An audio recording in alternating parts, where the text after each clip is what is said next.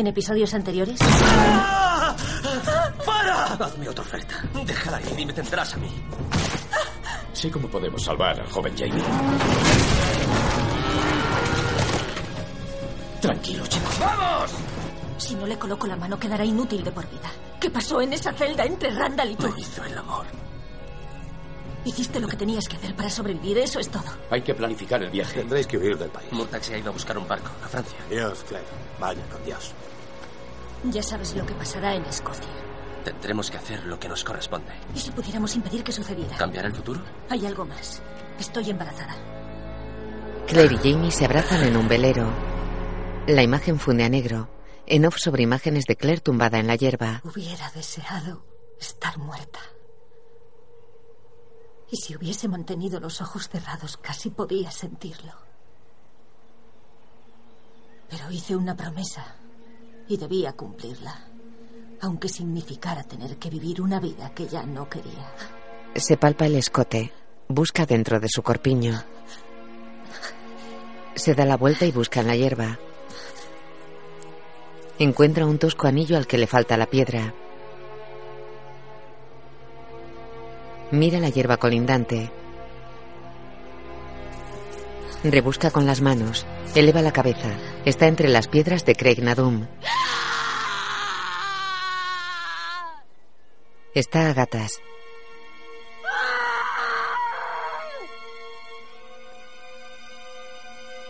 Se endereza poco a poco.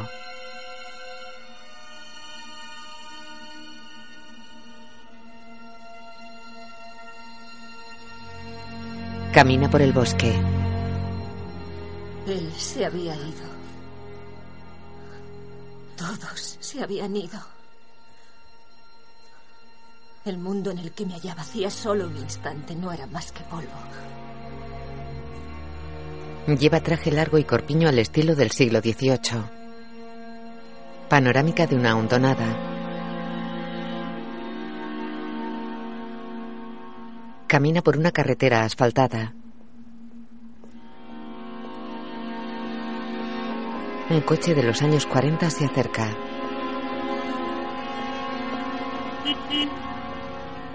Claire se detiene. El coche se detiene. El conductor baja del coche. Señora, ¿se encuentra bien? Claire lo mira abatida. ¿Se encuentra bien? Señora, El conductor se acerca. ¿habla mi idioma? ¿En qué año estamos? ¿Año? ¿En qué año estamos? ¿Por qué? En 1948.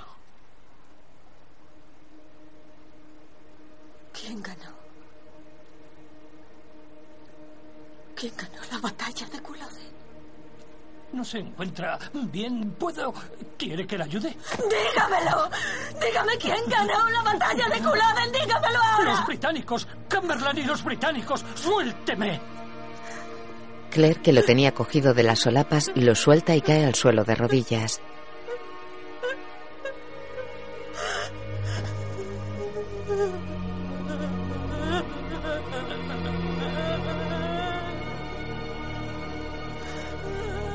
La imagen funde a negro. Unas jóvenes danzan con túnicas y farolillos en la mano. Un ciervo mira a cámara. Una mujer corre por un bosque con las piernas manchadas de barro. Los farolillos giran en la oscuridad. Una pareja está sentada al atardecer en un muelle solitario. Música Bear McCreary. Las jóvenes bailan. Una calesa sale de las puertas de un palacio. Una dama de la corte francesa se abanica. Clavan una punta en un cuerpo. Claire se quita un vestido dejando su espalda al desnudo. Una dama susurra en la oreja de otra. Las jóvenes danzan. Dos caballeros se baten a espada. Una serpiente se desliza sobre un sol dorado sobre mármol. Un hombre con anillo camina. Luce puñetas y lujosos ropajes rojos. Un hombre con ropajes dorados guarda un cuchillo a su espalda. Jamie acaricia el pelo a Claire. Un velero surca el mar. El título de la serie aparece sobre las piedras de Craig Nadum. Outlander. A través de un cristal, oscuramente. Basada en la novela de Diana Gabaldón. Adaptación Ronald de Moore. El pequeño Graham duerme en un sillón. Se le cae un avión de juguete. La imagen funde a negro. Inverness, 1948. Disculpe. Disculpe, enfermera. ¿Sí? Me llamo Randall, Frank Randall. Me ha llamado el doctor Edwards. Sí, señor. Un momento, por favor, señor Randall. Gracias. Frank espera en un pasillo. Ya está aquí. El doctor Edwards sale de una habitación. Señor Randall. Soy el doctor Edwards. ¿Dónde está? Ella está descansando. Algo deshidratada, cortes superficiales y algunos rasguños sin importancia. Parece que se encuentra bien. Estupendo. Emocionalmente está... eh, Bueno, ya está mejor, creo yo. Anoche le dimos un calmante y hoy está mucho más tranquila. En una amplia habitación hay un ramo de claveles junto a una radio. Frank mira a través de una puerta acristalada. Junto a una ventana, Claire está en una cama con los brazos cruzados. Frank entra.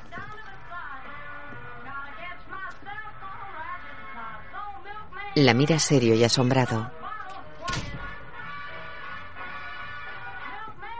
Se acerca. Claire no lo mira. ¿Puede apagar la maldita radio? Frank obedece. Claire mira hacia la ventana. Tras ella circulan coches y autobuses. ¿Cuánto ruido hay aquí? Frank se acerca. Su imagen se refleja en la ventana. Claire se sobresalta. Oh, Claire. Aparta la mirada. Respira agitada. Lo mira. Vuelve a apartar la mirada.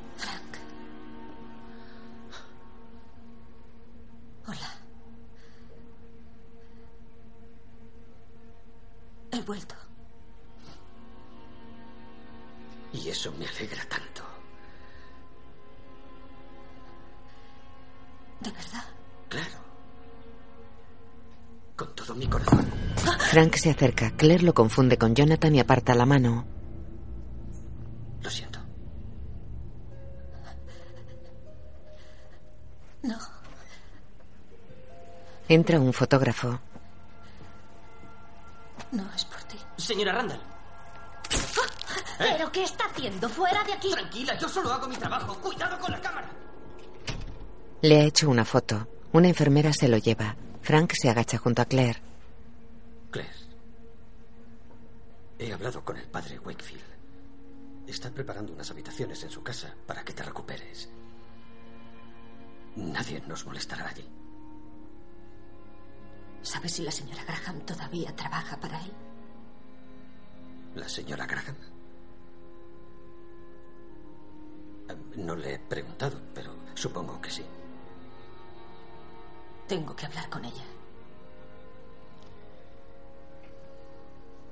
Frank baja la mirada y se levanta. Claire mira de soslayo algo a su izquierda.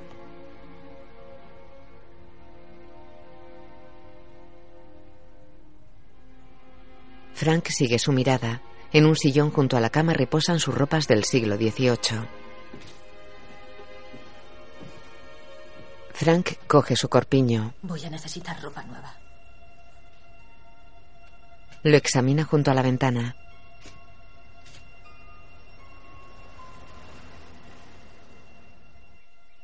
En su casa, el reverendo Wakefield mira a Claire a través de una ventana. Ella lee sentada en el jardín. Frank, tras el reverendo, saca una carta de un sobre. ¿No se ha pronunciado? No, nada importante. Me ha contestado mi amigo, el profesor Atkins. Oh, ah, Lee. después de examinar la ropa, parece tratarse de un maravilloso ejemplo de prendas auténticas de una mujer escocesa del siglo XVIII, de gran valor. ¿Dónde las encontraste? Oh, buena pregunta. ¿Qué va a decirle? ¿Qué puedo decirle? Deja la ropa de Claire. No es algo que pueda comprarse en cualquier tienda, ¿no es así? No. No, señor. Es muy desconcertante. La señora Graham lleva varios libros a Claire. Prácticamente ya se ha leído mi colección entera de Culloden y la rebelión jacobita. ¿Por qué esa repentina obsesión por la historia de Escocia? No tengo ni idea. Nunca mostró ningún interés cuando estaba... Antes. Demasiadas preguntas. Hace casi una semana que volvió. ¿No cree que es momento de respuestas? Creo que lo hará cuando esté lista. Bueno, mi sermón no se va a escribir solo. No. No es usted el único con preguntas. ¿Mm? Señala un periódico con la foto de Claire. Secuestrada por las hadas. El diablo con la prensa. Ah, no lo creo. Incluso el demonio tiene principios. El reverendo sale. Frank mira el periódico y luego a Claire. Se acerca a la ventana. La observa a través de los visillos. En el jardín, Claire lee. La señora Graham recoge la vajilla. Tiene que haber alguna lista con las bajas del lado escocés. Debes saber que la colección del padre es de las más completas de Escocia. Incluso el conservador de la antigua casa Linock ha venido a pedir libros de nuestra colección. Dos carros sobrevuelan el jardín. Tiene que pasar todos los días. Dicen que podríamos entrar en guerra con Rusia pronto. Stalin trata de bloquear el acceso a Berlín Oeste. Siempre tiene que haber una puta guerra. La señora Graham mira a Claire. Perdóneme.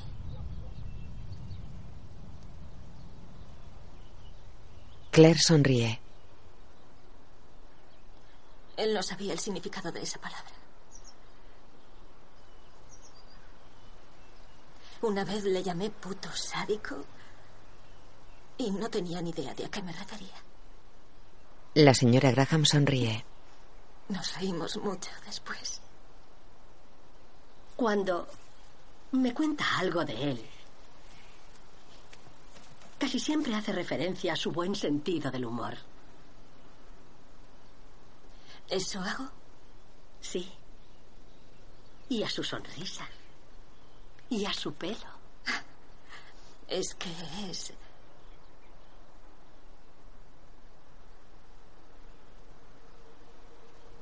Era...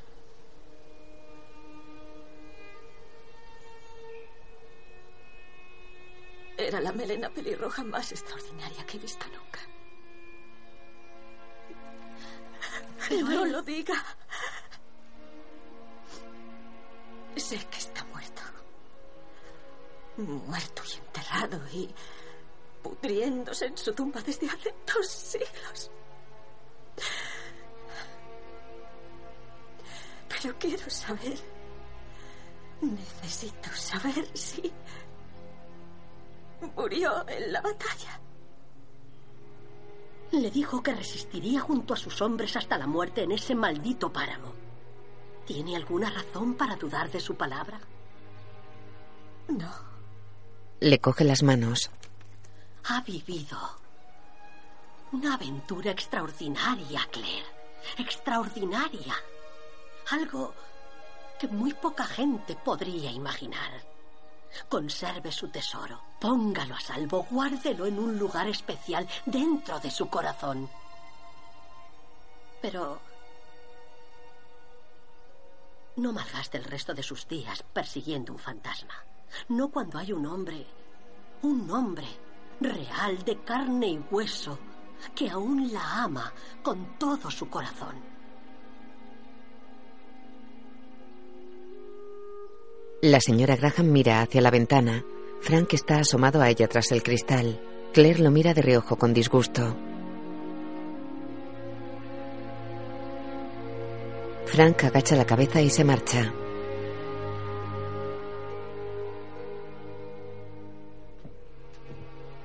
De noche, Frank sube las escaleras tocándose el cuello.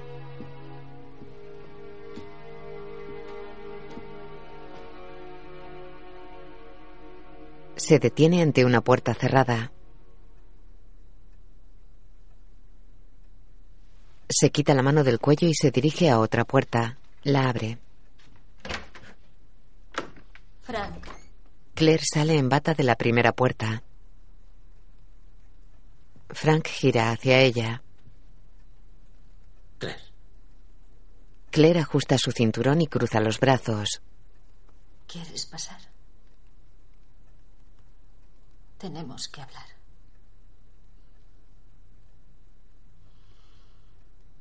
Frank sonríe. Claire se sienta en un sillón ante una chimenea encendida. Frank se sienta frente a ella. Hay una mesita con dos vasos y una botella entre ellos.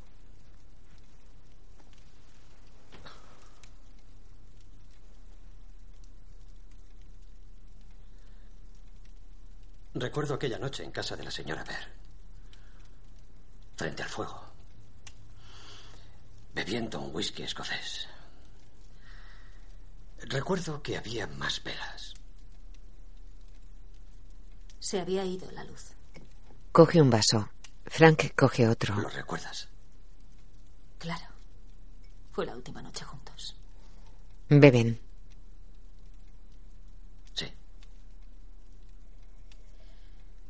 Frank, quiero contarte lo que me pasó. No de- tienes por qué. Qui- Quiero que lo sepas.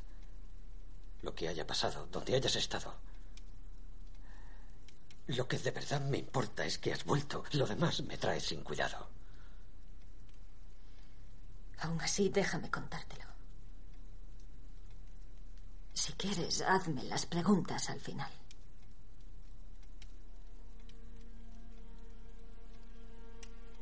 Frank afirma y se echa hacia atrás. ¿Recuerdas que ese día volví a Nadun a buscar una flor que había visto entre las piedras? La imagen funde a negro. De día, Frank echa un leño al fuego. Claire sigue sentada. Frank bebe.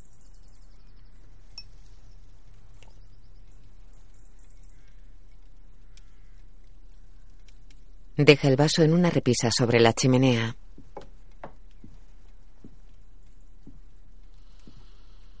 Camina. Estira la espalda. Sé lo que puede parecer. Que me he vuelto loca. Frank coge el corpiño.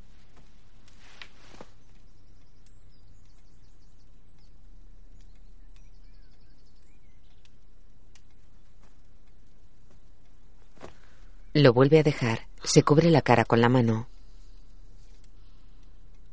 Menudo voto de confianza. Pero...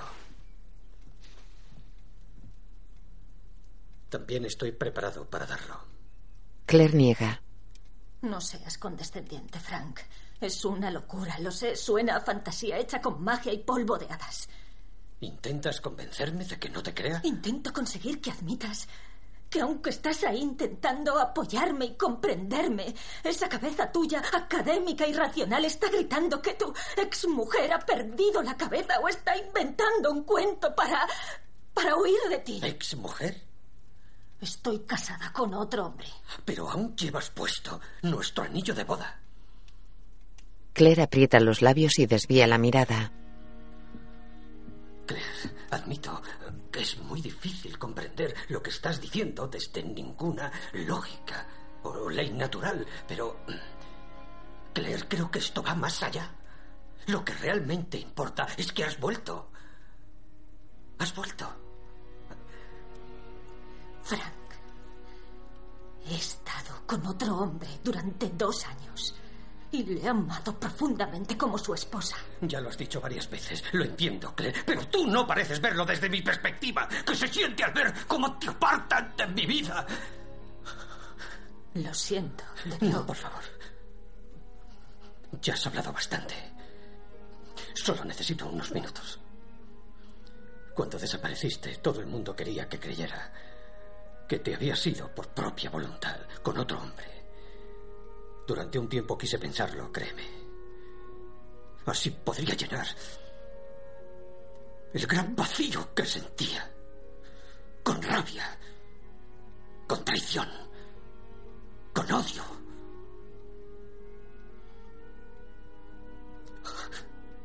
Pero no pude. Porque dentro de mí sabía. Sabía que fuera lo que fuera lo que te había pasado, no querías abandonarme, que algo te había alejado y todo lo que me has contado confirma al menos eso. En cuanto a ese hombre, Jamie, no voy a decir que entiendo lo que sientes por él. ¿Cómo iba a hacerlo?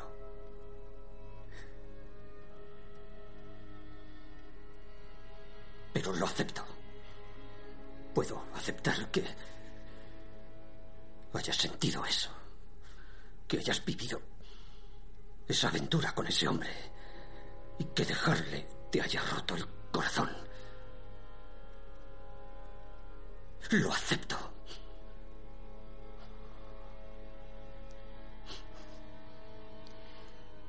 No creo que lo entiendas. Claire, una vez te dije que no había nada que pudieras decir o hacer que cambiara lo que siento por ti. Lo decía en serio y ahora también. Te quiero, Claire. Incondicionalmente, a pesar de todo, y aquí, ahora, y en este momento. Cariño, yo... Dios, soy tu marido y tú eres mi mujer. Aún podemos tener una vida juntos, por favor. Claire. Estoy embarazada. ¿Embarazada?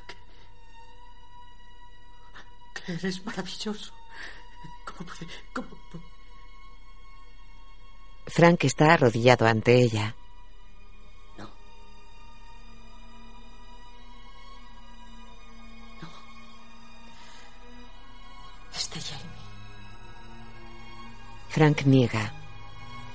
Estoy esperando el hijo de otro hombre, Frank. Tienes que pensar en eso. Y en lo que significa. Para todos. Se levanta, pone su cara a escasos centímetros de Claire y aprieta el puño. Una lágrima resbala por su mejilla. Claire lo mira.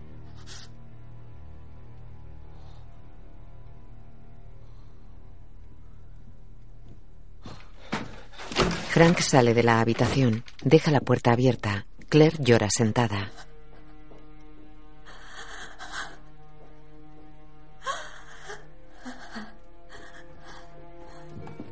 Frank baja las escaleras. Se apoya en unos libros. Buenos días, señor Randall. ¿Ha madrugado mucho? El desayuno estará listo en... Sale de la casa. Entra en un trastero del jardín. Se apoya en un tiesto de una estantería. Lo coge y lo estrella contra la pared. Coge un palo y golpea todo lo que hay a su alcance.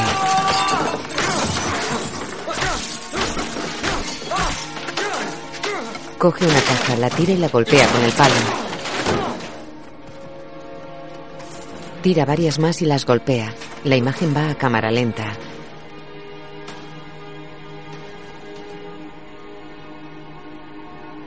Se sienta en el suelo.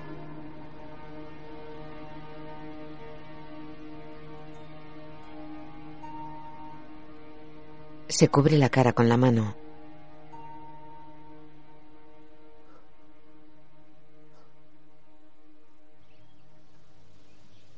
La casa del reverendo es de estilo victoriano.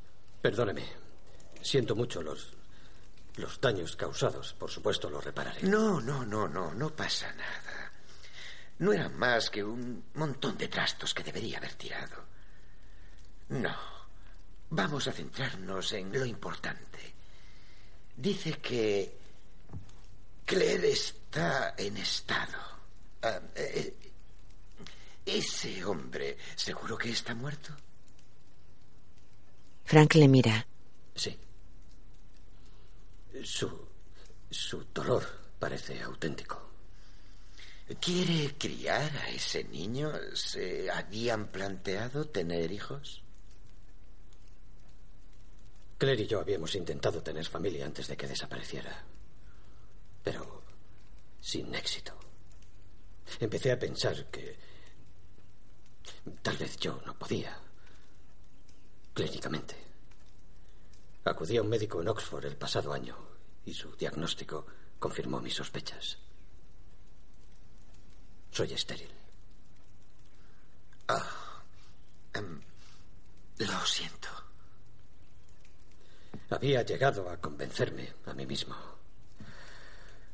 de que ya sin mi mujer mi fertilidad había pasado a un plano más académico.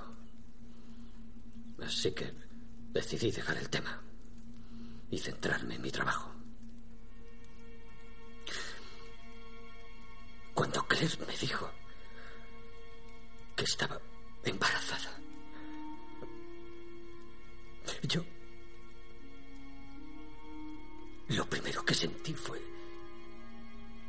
alegría, un destello de felicidad. Casi fue como una alucinación,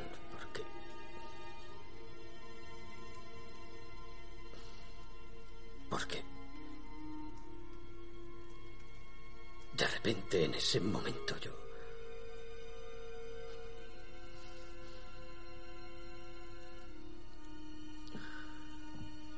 pensé que íbamos a tener un hijo.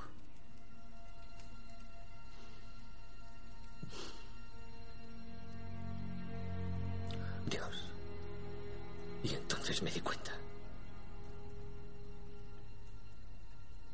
que yo no podía.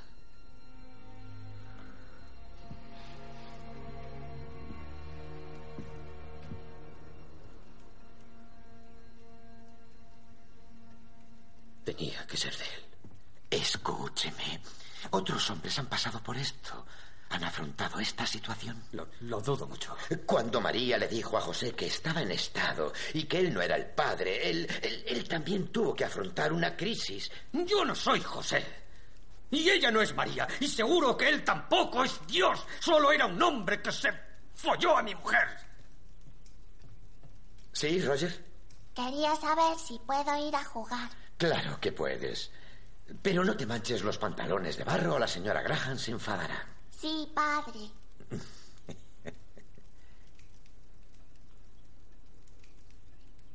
Roger mira a Frank y sale.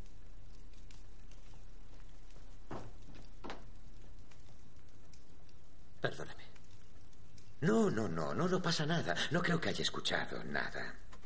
Creo que no le había oído nunca llamarle padre.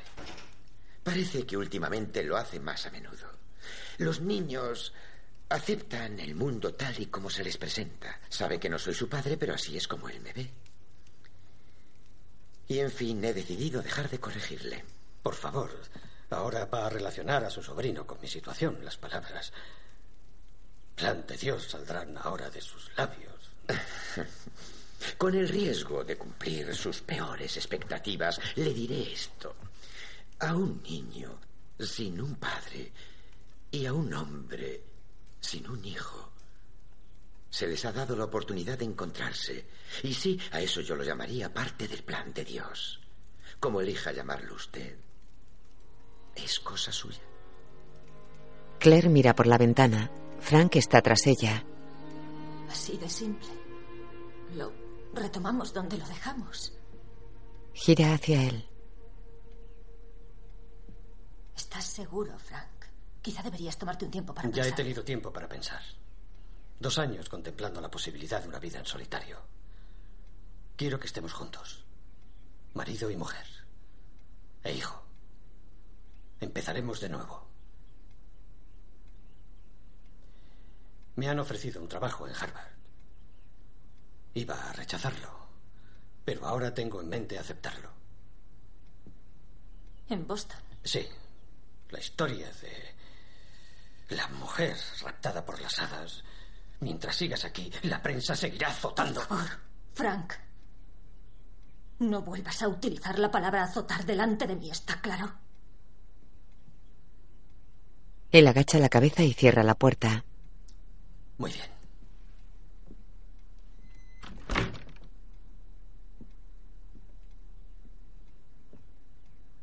Yo también tengo condiciones. Ella gira hacia él. Criaremos a ese niño como nuestro. Nuestro. Tuyo y mío. Criado en una mentira. No, con un padre. Un padre de carne y hueso. No el eco de un recuerdo inalcanzable. No un fantasma. Exacto.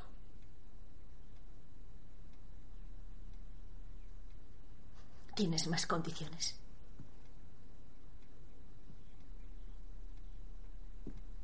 Solo una. Mientras siga respirando, no podré compartirte con otro hombre. No más investigaciones, no más rastreos en las bibliotecas del mundo esperando encontrar alguna referencia suya o de la vida que tuviste. Debes dejarlo marchar. Claire afirma. Lo sé. Le prometí que lo haría. Me hizo prometerle que le dejaría marchar.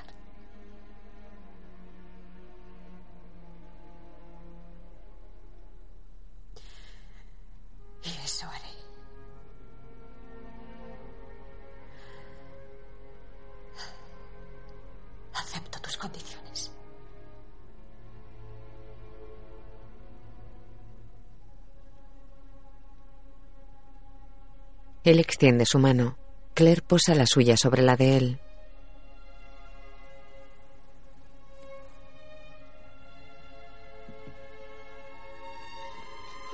Frank la abraza. Llora. Ella lo abraza con prevención. Me has hecho muy feliz. Y espero con el tiempo poder hacer lo mismo contigo.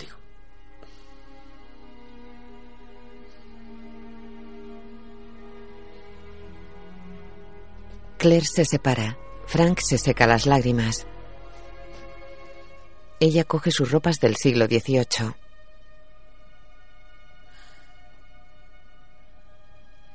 Se las entrega a él. Hay que dejar el pasado atrás.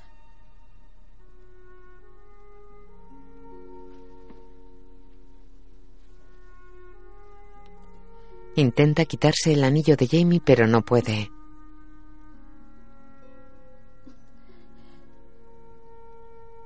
No pasa nada.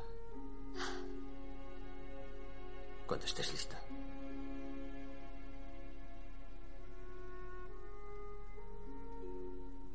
Frank sonríe. Sale.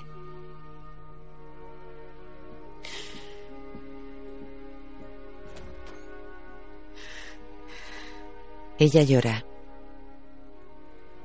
Se coloca bien el anillo de Jamie. Coge el anillo al que le falta la piedra. Lo mira. Contiene el llanto. Lo guarda en una caja dentro de una maleta. La cierra.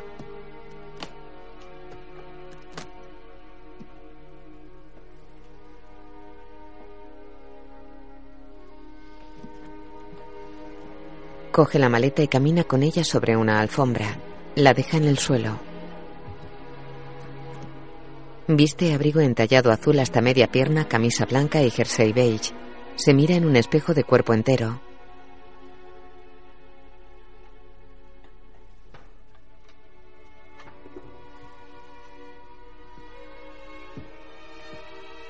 Se asoma a la ventana. En el jardín, Frank quema su ropa del siglo XVIII. Mira a Claire.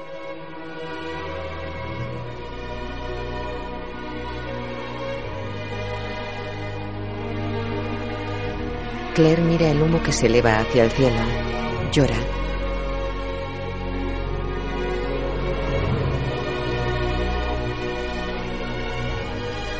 Mira hacia arriba. Sus azules ojos resplandecen. Mira a través de la ventanilla de un avión. Se levanta de su asiento.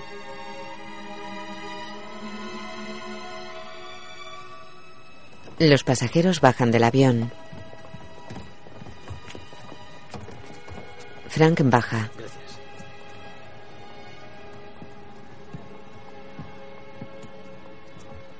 Claire sale del avión, para en la parte superior de la escalerilla. Ante ella los pasajeros cruzan la pista. Al fondo hay una gran ciudad.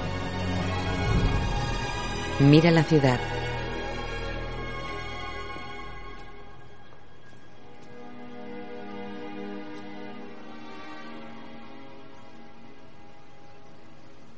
Comienza a bajar. Frank la espera al pie de la escalerilla. Se miran. Un paso más. Frank extiende su mano. Jamie extiende su mano. Claire sonríe. Extiende su mano. La mano en la que lleva el anillo de Frank coge la mano de Jamie. Claire baja del barco. El Havre, Francia, 1745. Por los nuevos comienzos. Sí. Pensaba que ibas a tirar a la gente de la pasarela con tal de bajarte de ahí. No podía estar un minuto más en esa chirriante bañera con tanta gotera. Imagino que descartamos un viaje a Boston. A menos que quieras enterrarme en el mar. ¿Ha habido algún momento en que eso habría sido lo más piadoso? Se besan. Francia. Apesta a ranas.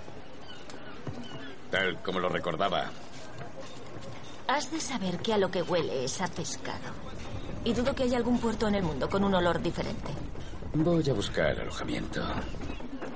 En algún lugar lejos de esta peste. Vale. La pareja se marcha. Murtagh a los que descargan su equipaje. ¡Cuidado! Esto no es un saco de grano.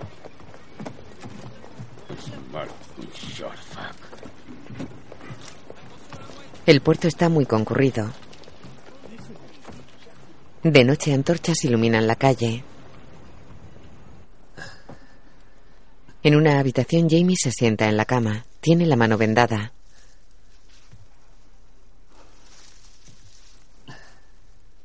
Se la mira. Claire lo mira desde una estancia aledaña. Jamie se toca la mano.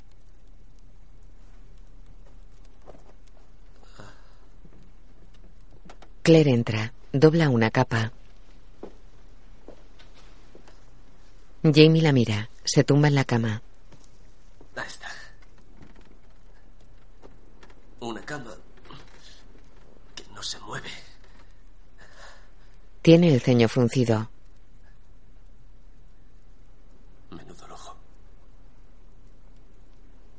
Claire se sienta junto a él.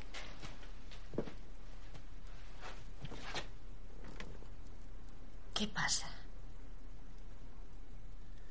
A veces siento su tacto, como si estuviera aquí. Soy yo quien está aquí. Y no pienso irme. Sí. Es difícil librarse de ti, eso está claro. Soy terca. Igual que mi marido. Ambos sonríen. Y ahora hablemos del futuro y de cómo vamos a cambiarlo. ¿Te refieres a impedir la rebelión jacobita? Eso fue lo que acordamos, ¿no? Creí que habíamos acordado que lo pensaríamos. Si va a haber una guerra contra los británicos, ¿no deberíamos pensar en cómo ganarla en lugar de impedirla? Bueno, no tengo información acerca de cómo lograrlo. Bien. ¿Qué. ¿Qué es lo que sabes exactamente? La historia a grandes rasgos. Sé que el príncipe Carlos llega a Escocia y crea un ejército jacobita. Al principio consiguen varias victorias. Bueno, ya es algo. ¿Y por qué no les ayudamos a que sigan ganando? No conozco sus tácticas, No conozco su estrategia. No sé dónde estaban los ejércitos, por qué ganaban o cómo perdían.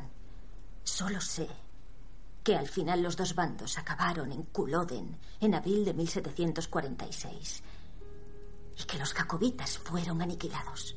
Después los británicos destruyeron la cultura de las tierras altas como represalia. Eso es todo lo que sé de la guerra. No es mucho por donde empezar, Sassenach. Pero empieza ahora.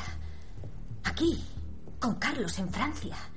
Tenemos que pararlo aquí, antes de que el príncipe viaje a Escocia. Podemos infiltrarnos en el movimiento jacobita, acercarnos a los protagonistas, descubrir dónde guardan el dinero y las armas y desbaratar sus planes. Está claro que confías demasiado en lo que un escocés lisiado y una inglesa embarazada pueden hacer. ¿Desde cuándo no aceptas un desafío? Tu primo Jared vive en París. Es un jacobita. Puede responder por nosotros. Presentarnos a algunas personas.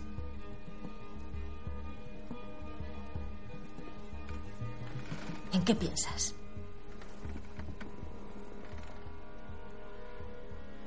Estoy pensando en que lo que planteas no es muy honesto. Aparte de a mi primo, mentiríamos a todo el mundo. Pero recuerda lo que está en juego. Hablamos de decenas de miles de vidas y del futuro de Escocia. Vale la pena pagar el precio. Aunque el precio sean nuestras almas. Eso nunca pasará. No dejaremos que pase. Tenemos que confiar en esto.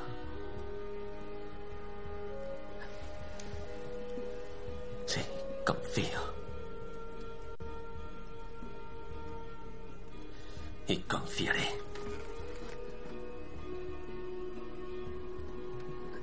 Jamie le besa la mano.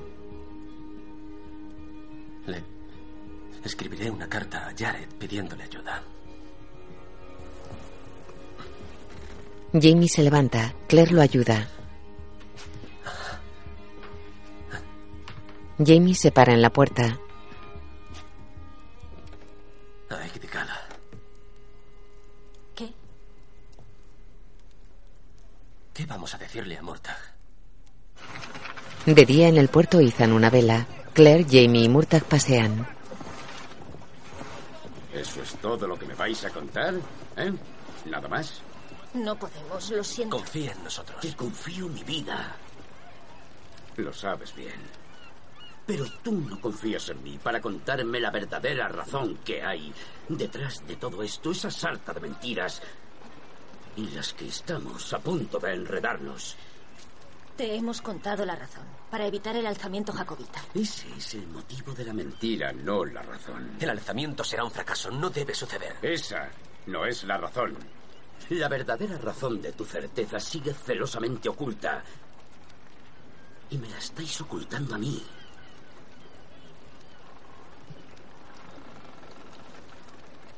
Tienes razón. La estamos ocultando. Pero créeme, si pudiéramos... Algún día. Te contaré la razón. Te lo prometo. Te contaré todo lo que ha pasado. ¿Y por qué? A su debido tiempo.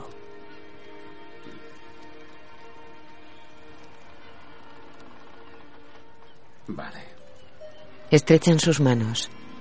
con eso basta. Murtagh se aleja. ¿Y cuándo será ese momento? Dímelo tú, Sassenach.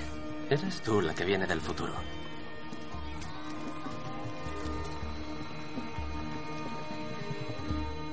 Tres semanas después. Admiro tu patriotismo, eso es cierto. Pero tengo curiosidad por tu repentino cambio de opinión. Jared, mi corazón siempre ha estado lleno de amor por mi país. Sí. Pero entiéndeme. Mira a Claire. Se sienta. Nos conocemos desde hace tiempo. Has vivido en mi casa, has cenado en mi mesa. ¿Has brindado conmigo en lugares de reputación dudosa para mencionarlos delante de tu hermosa mujer? No te preocupes por ella, es una mujer muy fuerte. Fuerte. Ah, Jamie, me siento tan halagada. Sin embargo, en todo ese tiempo nunca te oí decir una sola palabra ni mostrar el mínimo interés en política. En Francia ser conocido como jacobita es un signo de honor. Partidarios de la verdadera fe en contra del hereje en el trono, pero tenemos enemigos, sin duda. Enemigos que estarían encantados de vernos colgados de la horca en Inglaterra, aunque la causa tenga muchos amigos. Solo a unos pocos se les denomina hermanos aquellos con el fuego de la justicia ardiendo en sus corazones. Dime, ¿cuál es el fuego que arde dentro de ti? Jamie mira a Claire.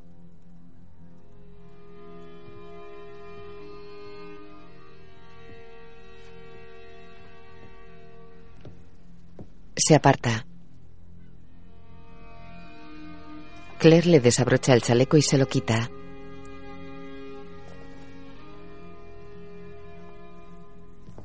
Jamie se desabrocha un botón de la camisa y se la quita.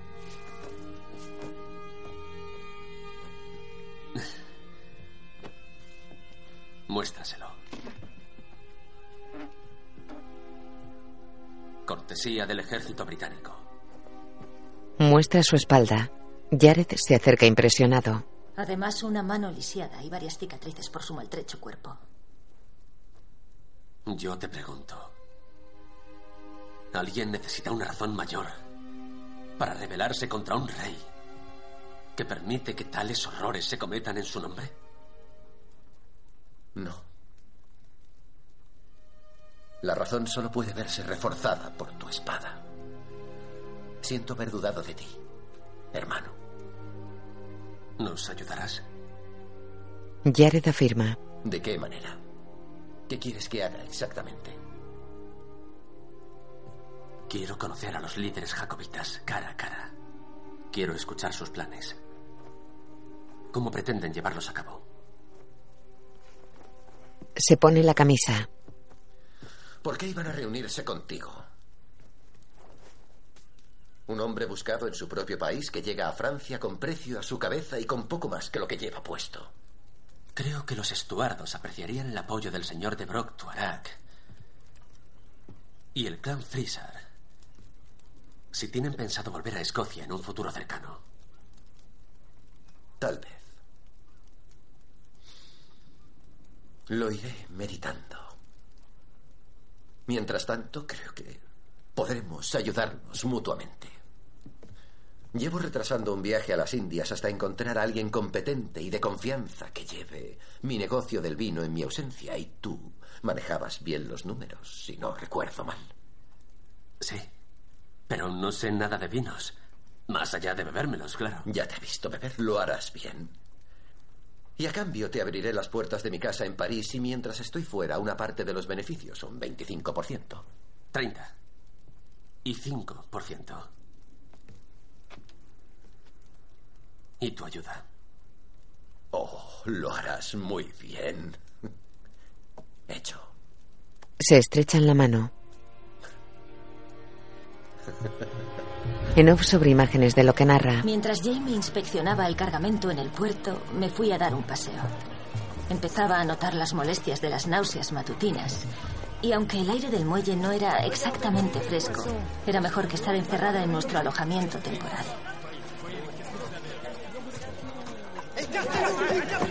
Hay un tumulto ante un barco. Claire se acerca. Llevan a un hombre en una red con dos palos.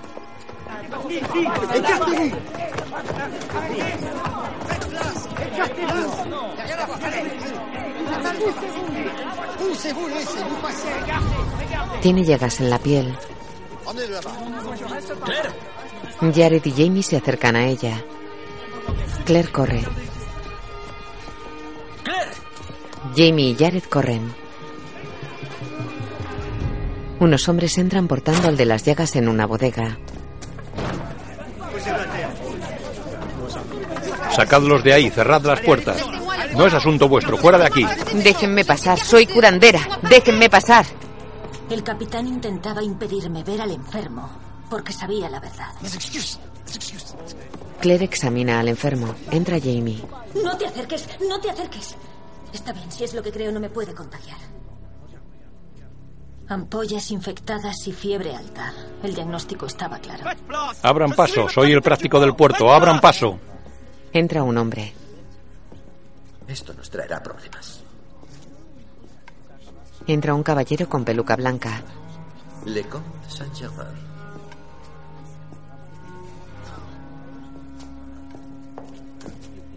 Claire se levanta. Tiene pústulas. Es la viruela. Cierra la boca, estúpida. ¿Es que quieres arruinarme? Le exijo que hable a mi mujer con más respeto, señor. Jamie lo coge del cuello. Entran hombres con boca y nariz cubiertas. Claire lo examina.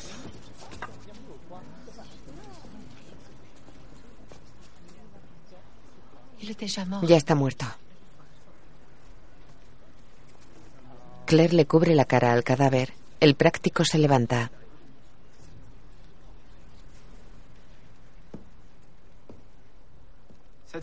Esta mujer dice la verdad. Es la viruela. Todo el mundo debe marcharse. Ahora, en nombre del rey, todo el mundo fuera. Podemos tratar este asunto con discreción. Lo siento, es demasiado tarde. Hay que establecer una cuarentena inmediatamente. Si queremos... Cállese, mucho cuidado. Hay que poner a estos hombres en cuarentena. Tenemos que hablar con los médicos locales. Es mejor que dejemos este asunto a la autoridad portuaria, Sassenach. Jimmy, no puedo. Claire, confía en mí. Claire. Podemos llevar a estos hombres a un lugar más tranquilo. Tengo un alojamiento en la ciudad donde nadie tendría que... Discúlpeme, pero la noticia ya se habrá extendido por todo el puerto. La ley es clara. No tengo otra opción. Debe ordenar la destrucción de su barco y de todo su cargamento. El conde mira al práctico. Jared escucha. Claire, tenemos que irnos. Aquí ya no puedes hacer nada más. Claire está agachada junto al cadáver. Se levanta limpiándose las manos. El conde le corta el paso. ¿Quién diablos es usted? Claire mira a Jared. Me llamo Claire Frisar. Soy curandera. Inglesa. Debería haberlo adivinado. Solo una mujer inglesa podría ser tan maleducada y vulgar. Mida sus palabras, señor.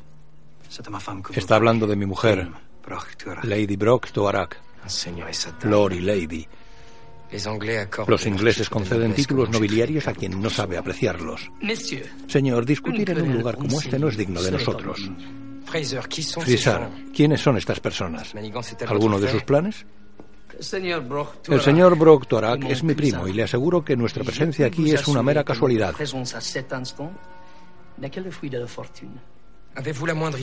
¿Tiene alguna idea de lo que acaba de hacer? ¿Lo sabe?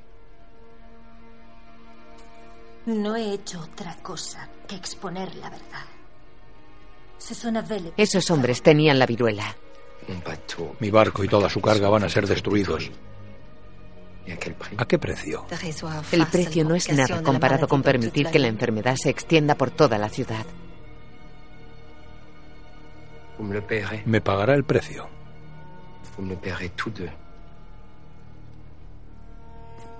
Se marcha.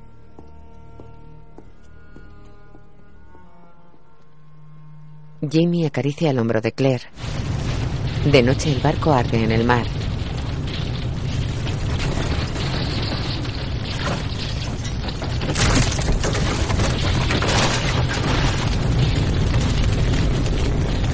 Claire, Jared, Murtagh y Jamie lo observan desde el puerto. No nos engañemos. El conde no olvidará lo que ha pasado. Os habéis creado un enemigo aquí. Jared y Murtagh se marchan. Jamie mira a Claire. Otro país, otro enemigo. La vida a tu lado es todo menos aburrida, Sassenach. Procuraré ser más aburrida si tú lo prefieres. No, no te cambiaría por nada del mundo. Se besan. El conde mira las llamas. Claire y Jamie se marchan. El barco se desgaja ardiendo. El conde mira a los frisar. Claire se marcha en una calesa.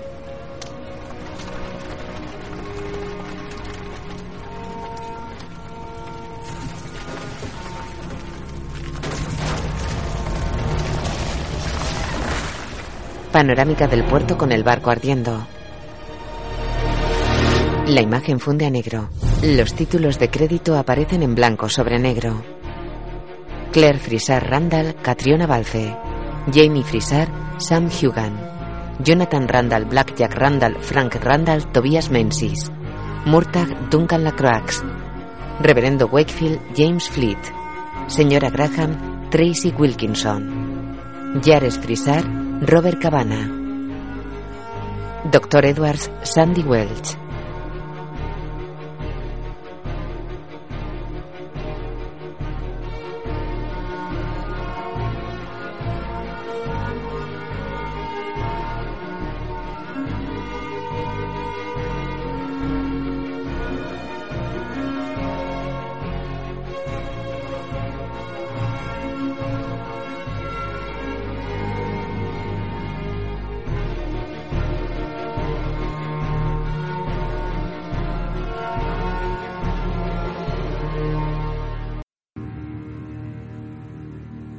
De Escocia. Basada en la novela de Diana Gabaldón. Adaptación Ronald de Moore. Una doncella viste a una dama de la corte. La imagen funde a negro. Claire está tumbada boca arriba con las piernas abiertas. Jamie la penetra. Le sujeta las manos, la mira, levanta la cabeza hacia arriba.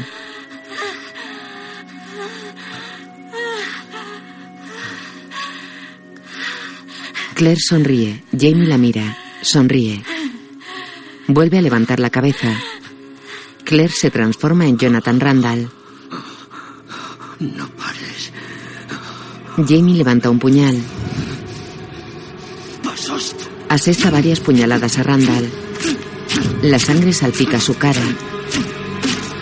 Tiene gesto de rabia y la cara completamente roja de sangre. Randall tiene los ojos cerrados. Los abre y escupe sangre. Jamie despierta bañado en sudor. Mira alrededor sin moverse. Claire apoya la mano en su espalda. ¿Otra vez? ¿Otra pesadilla? Ya no está, Jamie. Está vivo. En mi mente. No puedo sacármelo. Jamie se sienta en la cama. Lo conseguirás. Con el tiempo, te lo prometo. Afirma con la cabeza. No quiero seguir durmiendo. Se levanta.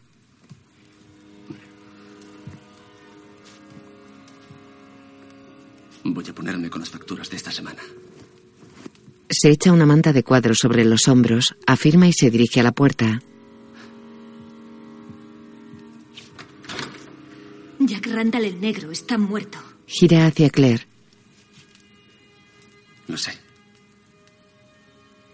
Te veré por la mañana, Sassenach. Sale. Claire permanece incorporada en la cama. Exterior de una casa palaciega con varios balcones. París, 1745. Claire entra en un lujoso comedor. Una doncella la sigue. Otra vez su ropa. Sí, Susette. ¿Por qué insiste la señora en hacer su cama y en doblar su ropa? Supongo que tengo la costumbre. No estoy habituada a tener sirvientes a mi lado asistiéndome en todo lo necesario. Bajan unas escaleras. Pero una mujer de su posición y embarazada nada menos. No es muy normal. Vale. Intentaré ser más descuidada en mis costumbres personales. Oh, señora, eso me haría muy feliz. Voy a estar fuera una o dos horas. Eso le dará tiempo suficiente para deshacer y volver a hacer la cama a su gusto. señora, qué amable es usted. Susette sube las escaleras. Claire luce vestido dorado con sombrero negro y pendientes. Buenos días, señora. Su coche la espera. Por supuesto. En off. Llevar una casa tan grande en París había resultado ser más complicado de lo que habría imaginado. Afortunadamente, Jared había elegido su personal con sumo cuidado y por tanto no teníamos que preocuparnos por su posible deslealtad. Claire sale de la casa en un carruaje azul conducido por dos lacayos con librea. Las calles están muy concurridas.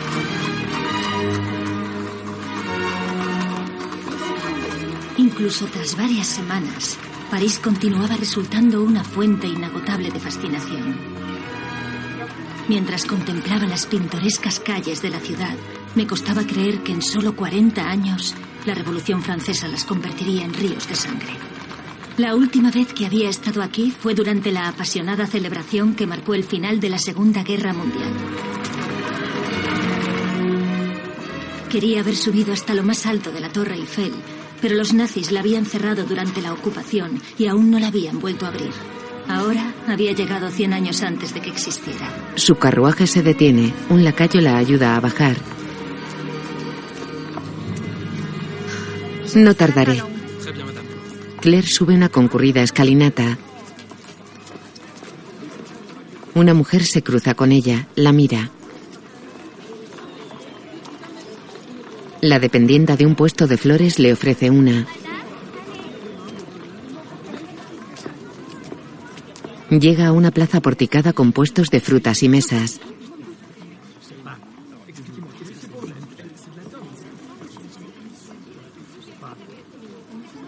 Se detiene ante un establecimiento con el cartel Monsieur Raymond, Apothecaire. Entra.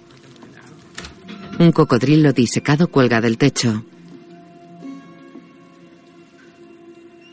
Claire mira alrededor. El establecimiento está repleto de frascos en estanterías. En el centro hay un mostrador de madera y tras él un gran libro abierto sobre un atril. Madame. El señor Raymond. Maestro Raymond. ¿Cómo puedo tener el placer de agradar a unos ojos tan hermosos? Señora. Es inglesa, ¿verdad? Mi francés me traiciona. Entonces se lo pondré más fácil. Claire coge un frasco y lo huele. Mostaza. Tomillo en aceite de nuez, creo. Pero. ¿Qué demonios utiliza para que huela tan asqueroso? Ya veo que su nariz no la tiene solo de adorno, señora. En cuanto al olor. ah, Bien, en realidad es sangre. Pero no sangre de cocodrilo. Qué cinismo para tanta juventud. No, esto es sangre de cerdo, Madonna. Es más fácil encontrar un cerdo que un cocodrilo. Afortunadamente, las damas y los caballeros de la corte son más confiados y estúpidos que usted. El maestro Raymond es un hombre maduro enano. Me preguntaba si. ¿Tienen nepeta cataria? ¿Alguien tiene problemas para dormir? Mi marido. El problema es debido a un exceso de comida y bebida, nervios tal vez. Son pesadillas. Ya entiendo. Entonces le recomendaría... eh, Delfín, por favor. Sí, le recomendaría Valeriana officinalis, Delfín empuja una escalera con el subido. mezclada con un toquecito de lúpulo. Raymond baja con un frasco en la mano, sube a otra escalera, coge otro y baja.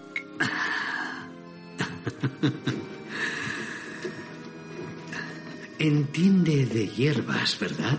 ¿Es usted profesional? Depende de lo que quiera decir por profesional. Soy curandera.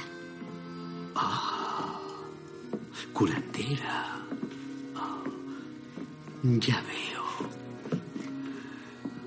El tamaño y apariencia general coincide. No será por casualidad Claire Fresá, ¿verdad? Sí, lo soy. ¿También lee la mente? No, pero tengo una memoria excelente para los nombres. Y, oh, hace poco he oído el suyo relacionado con su dramática llegada a nuestras costas. El conde Saint-Germain me informó sobre su participación en la quema de su barco aquejado de viruela, el Patagonia. ¿Es amigo del conde Saint-Germain? Al contrario. Puede decirse que somos rivales, un eufemismo de enemigos, ¿verdad? Y puesto que también es su enemigo, eso la convierte en mi amiga. Ah, gracias. Será bueno tener un amigo. Acepte esta mezcla como regalo para usted y su marido. Que la añada a una taza de té antes de acostarse. Lo garantizo que no le dejará dormir por los ronquidos. Un hombre empuja una carretilla en unos cuidados jardines. Varias damas y caballeros miran todos en la misma dirección. Jamie y Murtagh luchan a espada. Murtagh con falda escocesa, Jamie con pantalones. Empujan con el puño de sus espadas. Esa mano izquierda sigue muy débil. Se separan. Sí, no tengo fuerza en los dedos dormidos. Luchan con dos espadas cada uno. Murtagh ataca y desarma a Jamie de una mano. ¿Qué tal la espada nueva? ¿Te satisface? Es más ligera que las de costumbre. Sigo prefiriendo el acero escocés. Jamie ataca. Murtagh lo deja pasar. Te abres demasiado y no te cubres bien. Jamie ataca con las dos espadas. Murtagh detiene el ataque. Quedan con los puños de las espadas entrelazadas. Murtagh apunta al pecho de Jamie. Jamie se da la vuelta, golpea a Murtagh en la espalda y tira la espada. Murtagh mira hacia los cortesanos, camina hacia ellos. ¿No han visto nunca a dos hombres practicando el arte de la espada? ¡Lárguense! ¡Márchense todos! O les cortaré las pelotas. Los cortesanos se marchan. No les culpes por mirarte. El duelo está prohibido en Francia. Pensarán que vamos a atravesarnos el uno al otro. Otro punto en contra de este país miserable. Jamie lleva un aparato protector en una mano. ¿No me ves? Me falta el aliento y solo llevamos una hora. Es el aire. Huele a culo y a sobaco. Demasiada gente. Escocia no huele a tocador de señora, precisamente. Sí, pero es olor a animal. La ciudad apesta a orinal. Murtagh le quita el protector. ¿No echas de menos el fresco olor escocés a barro? ¿Eh? Me cuesta admitirlo, pero incluso anhelo la compañía del señor Simple y del señor Cabezón. ¿Te refieres a Rupert y a Angus? Señor Simple. Si te oye Rupert, te mata. Pero Angus sí que tiene una cabeza grande. Seguro que ellos también echan de menos tu cara bonita. Dina Fash. No estaremos aquí para siempre. No, pero lo parece. Creí que habíamos venido a evitar una rebelión, pero en vez de eso, ¿en qué nos hemos convertido? ¿En vendedores de vino? El vino se bebe, no se vende. ¿Qué quieres que haga? Si quieres matar a una serpiente, le cortas la cabeza. Y la cabeza de esta rebelión es Carlos Estuardo. Mata al príncipe y acabarás con la rebelión. No soy un asesino. No. Pero apuesto que hay gente de sobra por aquí dispuesta a ganarse ese título a cambio de unas monedas. Ni siquiera sabemos seguro que está en París. Le encontraré, te lo juro. ¿Y luego qué? Aun con la muerte de Carlos, tendremos que lidiar con su padre. ¿Propones que nos liberemos también de Jacobo? ¿Tus ganas de volver a casa bien valen el asesinato de un príncipe y de un rey? No. Por lo que sabemos, con la muerte de su hijo estaría más dispuesto a sentarse en el trono inglés. Yo hablo de acción y tú me das lógica. Sí. Bueno. Si es acción lo que deseas. Patea la espada de Murtagh y tira la suya al suelo. Guaraiga. Pelean cuerpo a cuerpo.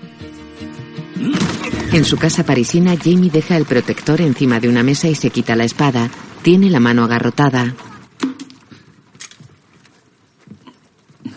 ¿Qué tal la mano? Curándose. Esto ha llegado hoy en el correo. Es de Jared por fin. Espero que sean buenas noticias. Abre una carta sellada. ¿En? Murtag da su cinto a un criado. Qué buenas. ¿Ha organizado una reunión con los líderes jacobitas? Ha hecho algo mejor. Le da la carta. El príncipe Carlos Estuardo se complace en invitar al señor Tuarak James Fraser para discutir la situación política entre los clanes escoceses y Jared sugiere que te reúnas con Carlos en la maison de Madame Elise. ¿Qué es eso? Es un burdel. Jamie se marcha. Jamie y Murtagh caminan de noche vestidos con pantalón, levita y coleta. Suben unas escaleras.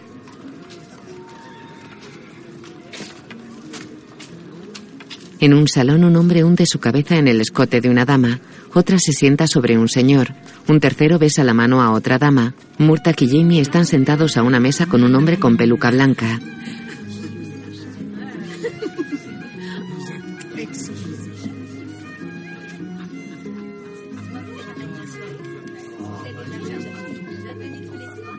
Su Alteza Real, si me lo permite, me gustaría saber la razón que nos ha traído aquí esta noche.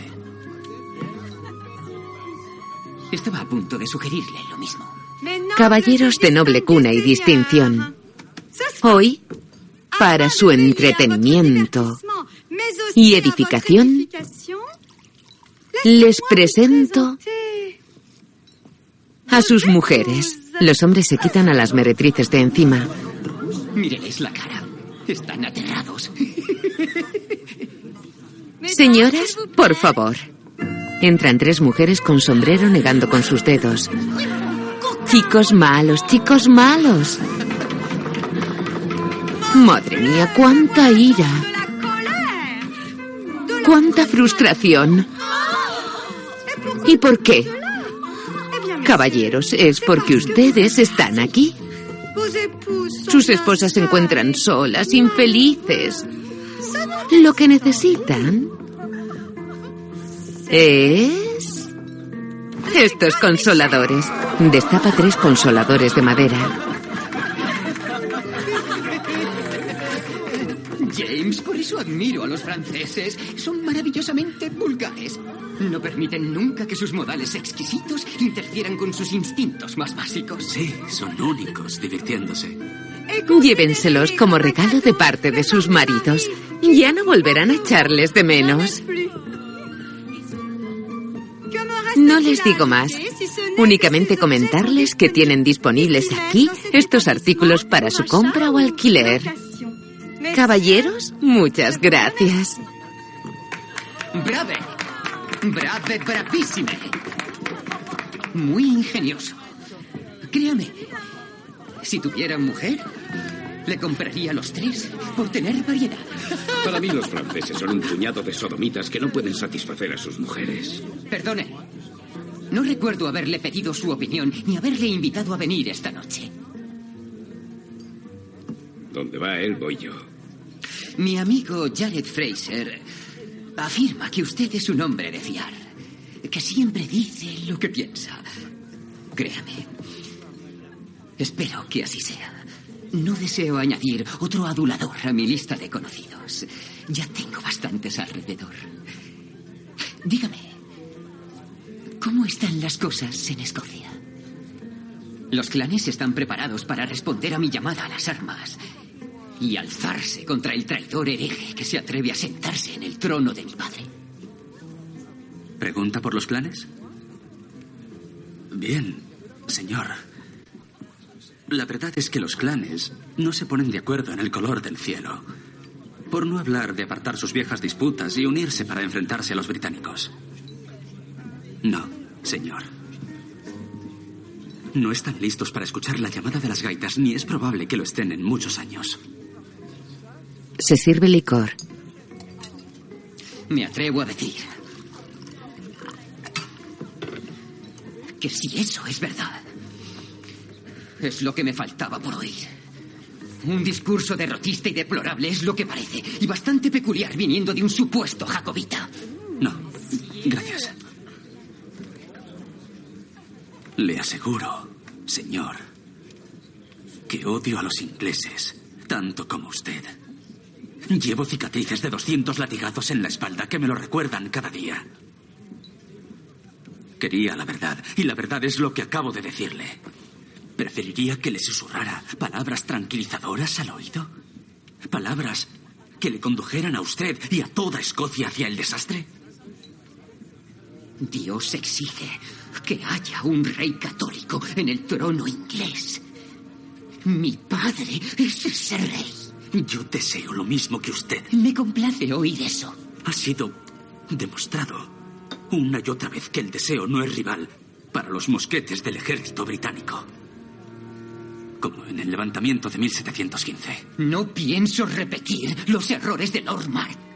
Dudó cuando tenía la victoria al alcance de su mano. Por encima de todo, un líder debe ser enérgico. Bebe. Me gustaría preguntarle, Su Alteza Real, si ha estado alguna vez en Escocia. Se sostienen la mirada. Mira a Jamie. Me arrepiento de no haber tenido el placer. Pasé mis primeros años en Italia donde mi padre se vio obligado a exiliarse. Debes saber que Escocia es un país hermoso. Sus valles, lagos, montañas. Amamos nuestra tierra. Somos un pueblo sencillo que no siente gran aprecio por los forasteros. Lucharemos y hemos luchado muchas veces. Pero ¿para qué derramar nuestra sangre? ¿Para colocar otro culo solidario en el trono inglés? Es razón suficiente para que un campesino cambie su guadaña por una espada, deje su casa, sus cultivos y se enfrente a los cañones. Ya conoce usted la verdad por parte de dos escoceses leales. Carlos no los mira hasta la mitad de su discurso.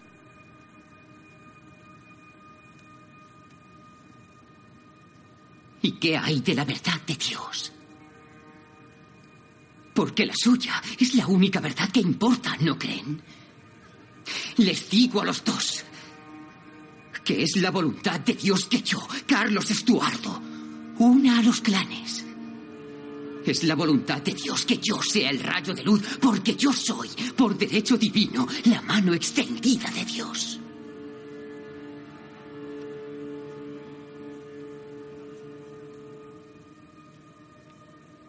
Jamie se santigua.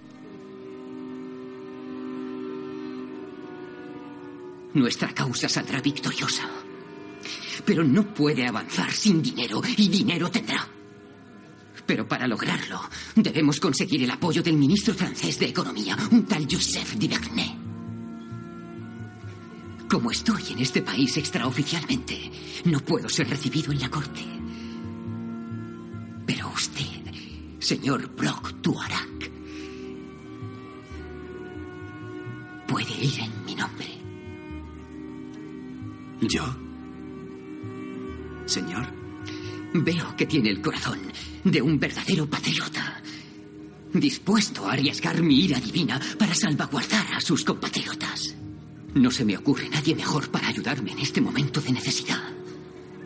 Vaya a la corte de Luis. Defienda la rebelión. Por su príncipe. Por el legítimo rey. Y por el Dios que será quien nos juzgue a todos. Lo haré. Señor. Jamie le besa la mano. Y ahora necesito una mujer. O tal vez dos.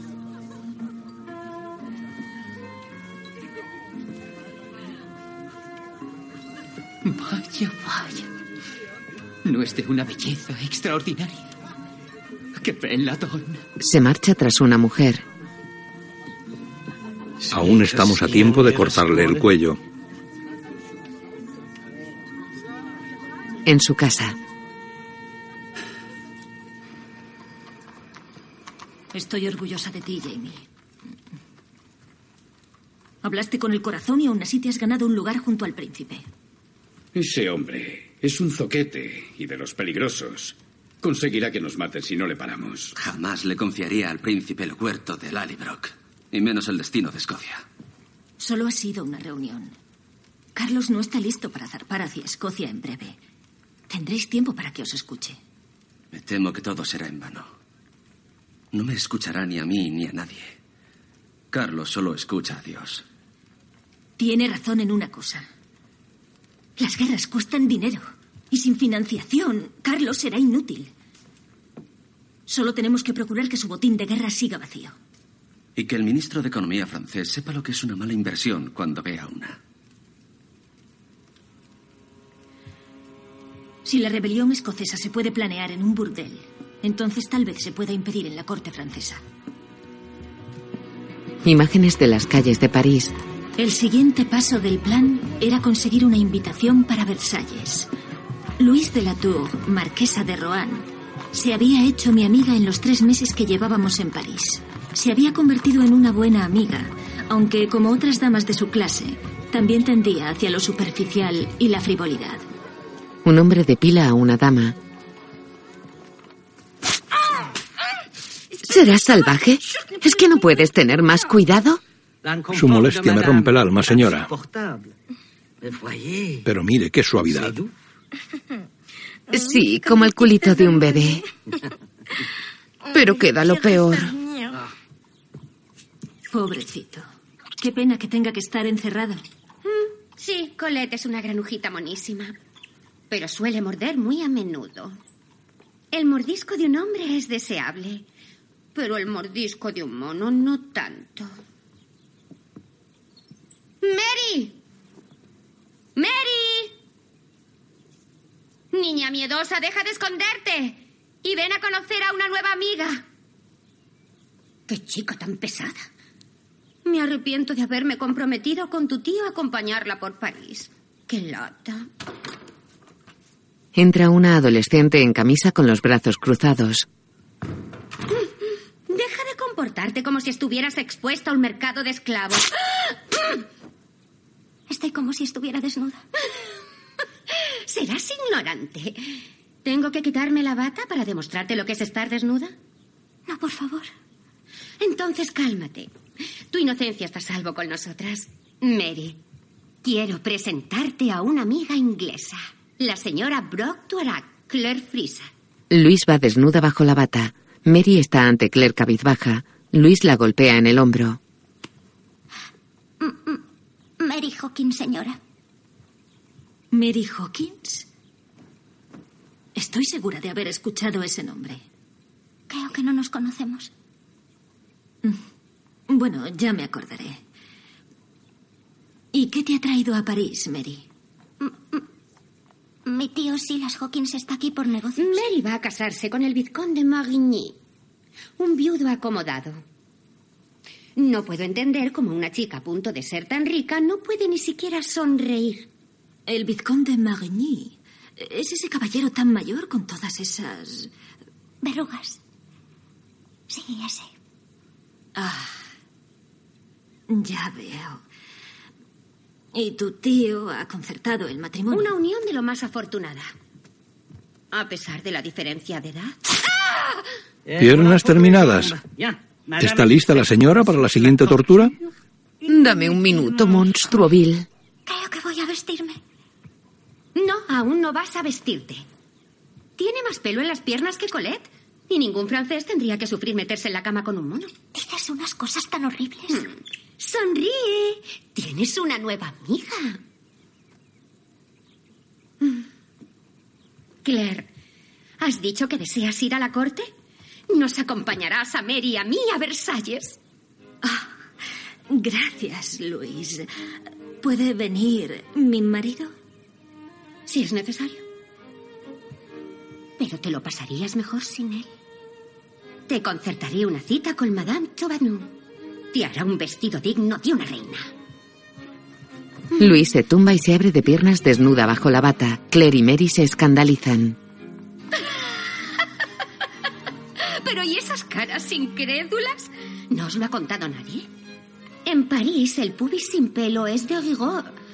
Y los hombres lo encuentran absolutamente irresistible. Es tan cálido y reconfortante cuando la extienden y tan dolorosa cuando la retiran. El hombre le echa cera en el pubis. Así es la vida. Mary y Claire se acercan a mirar. Jamie está tumbado en la cama acariciándose la mano. Claire se quita una bata y queda en camisón blanco.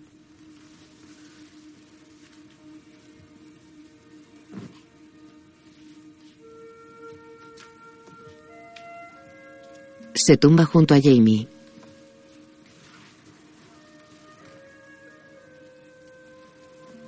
Sonríe. Jamie la mira.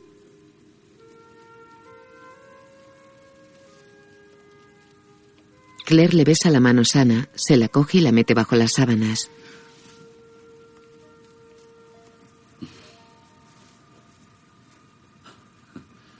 Se la coloca entre las piernas. Jamie se sobresalta. Claire, ¿qué has estado haciendo? Es suave. Está pelado. Ya lo sé. Estaba allí cuando pasó. Y también me he hecho esto. Le muestra las piernas. Esto está bastante mal. Pero deshacerte de ese bosque adorable. Le vuelve a tocar el pubis. Pensé que tendrías curiosidad. Algo diferente. Sí. Diferente sí que es. ¿Y cómo será? ¿Por qué no lo compruebas tú mismo? Jamie baja a la altura del pubis de Claire. ¿Alguna opinión? Sí. Parece más enrevesado que cuando está cubierto.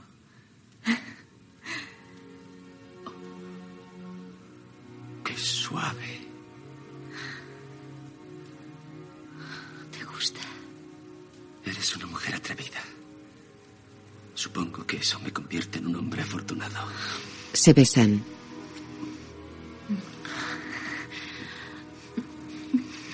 Jamie se pone sobre Claire. La penetra.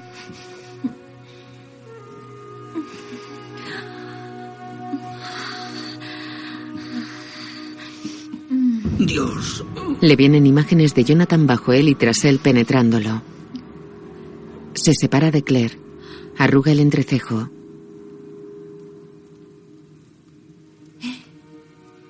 Está bien. Está bien. Claire le ofrece su mano y él la besa. Vamos a dormir. Jamie afirma. Sí. Claire lo mira preocupada.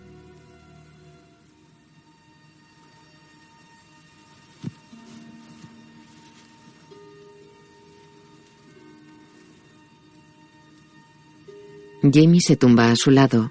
Claire le acaricia la cara. La imagen funde a negro. La calle de la casa de los Frisar está muy concurrida. Dos semanas más tarde, un lacayo pone una levita a Jamie. Civilizado. Muy civilizado. Aunque seguramente serás el único en la corte con barba. ¿Esperas que me afeite por un puñado de presumidos franceses? Por lo menos podías haberte lavado las rodillas, marrano. Lo he hecho. Ya veo que estamos listos. Claire está en la escalera con un precioso y escotado vestido rojo. Murtag, por favor, intenta no insultar a muchas personas esta noche. Murtag y Jamie la miran embobados. Jamie se acerca a ella. El escote del vestido le llega hasta la cintura. Estás loca, mujer. Veo cada centímetro de tu cuerpo hasta tu tercera costilla. No es verdad. Murtag la mira embobado. Jamie le da en el pecho. Sube las escaleras hacia Claire. Por Dios. Pero si hasta te veo el ombligo, no pretenderás aparecer en público así. Por supuesto que sí. Que sepas que yo he ayudado a diseñar el vestido. Madre mía. Sassenacre. Primero lo del pubis y ahora esto. Eh, esperaré en el coche. No lo harás. Supongo que tendré que ceder. Aunque te podrías tapar un poco. Ya lo había pensado. Se tapa el escote con un abanico. Necesitarás uno más grande. Jamie le ofrece su mano y ella la toma. Murtagh lo sigue sonriente.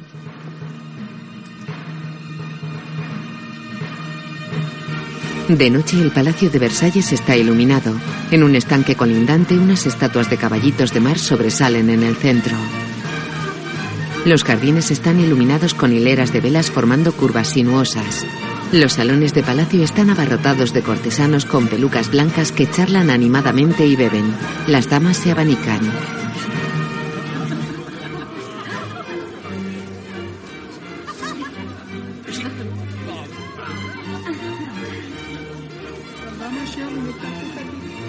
Entran la señora Luis de Latouche y Mary seguidas de Claire, Jamie y Murtagh.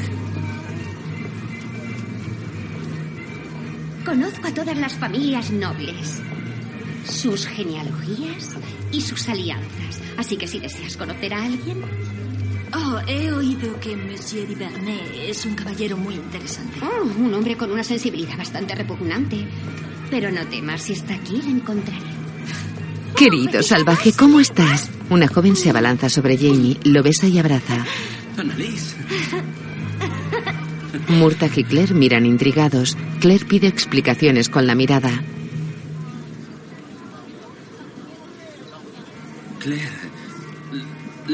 Permíteme presentarte a una vieja amiga. Annalise de Mayac. Annalise. Esta es mi mujer. Claire Fraser. Encantadora, seguro.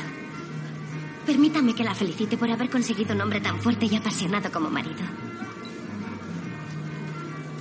Sí, soy muy afortunada, ¿verdad? Dígame, ¿tuvo que batirse muchos duelos para ganar su cariño? En realidad, conquistó mi corazón sin tener que sacar la espada. Oh, qué lástima. Cuando le conocí tenía mucho aprecio por las espadas. ¿Ah, sí? Fue un solo duelo. Uno muy corto, insignificante. Por lo que recuerdo, apenas arañé a mi adversario. Lo irónico y lo gracioso, además, es que Annalise acabó casándose con el afortunado. ¡Oh! ¡Qué romántico! Está muerto. Viruela. Claire y Jamie se miran. ¿Te gustaría conocer al rey? Debes hacerlo. Le preparan para su gran entrada. Soy amiga del maestre de la Casa Real. Es la ocasión perfecta. Sería un gran honor. ¿Le importa que le robe a su marido unos minutos? Claire mira a Jamie. No se preocupe. Solo puedo llevarle hasta la entrada de la habitación del rey. Vestir al rey es un acto solo para hombres. No me gustaría que se lo perdiera. Jamie le ofrece su brazo y Annalise lo coge. Se alejan.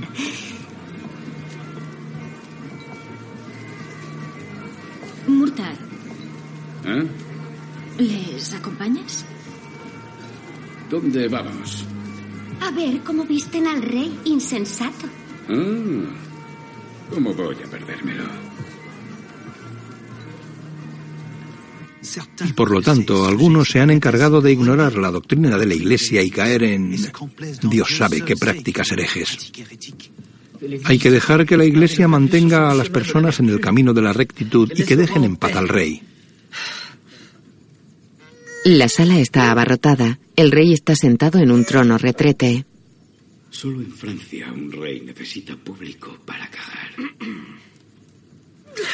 Están ciegos. ¿No ven que estoy sufriendo? Si tienes suerte, igual tienes el honor de limpiar un culo real.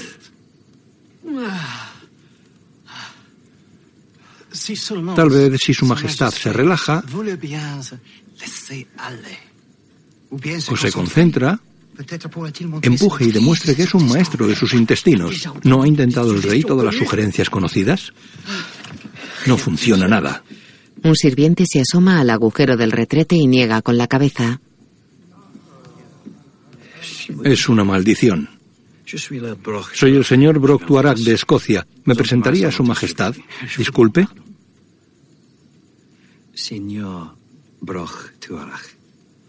Hágalo si quiere aliviar el sufrimiento de su majestad.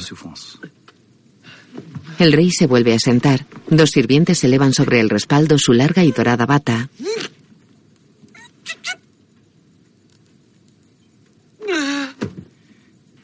Su Majestad, le presento al señor Brack Terak. De Escocia. Majestad, con su permiso le sugiero que coma gachas por la mañana. Se acepta mi consejo. ¿Gachas? Dígame, por favor, ¿a qué se refiere? Creo que se refiere a la avena, Alteza. ¿A la avena? ¿Decís? Sí, es el desayuno preferido de las tierras altas de Escocia. Ah, sí. Por desgracia, el rey no está acostumbrado al sabor de la comida de campesinos.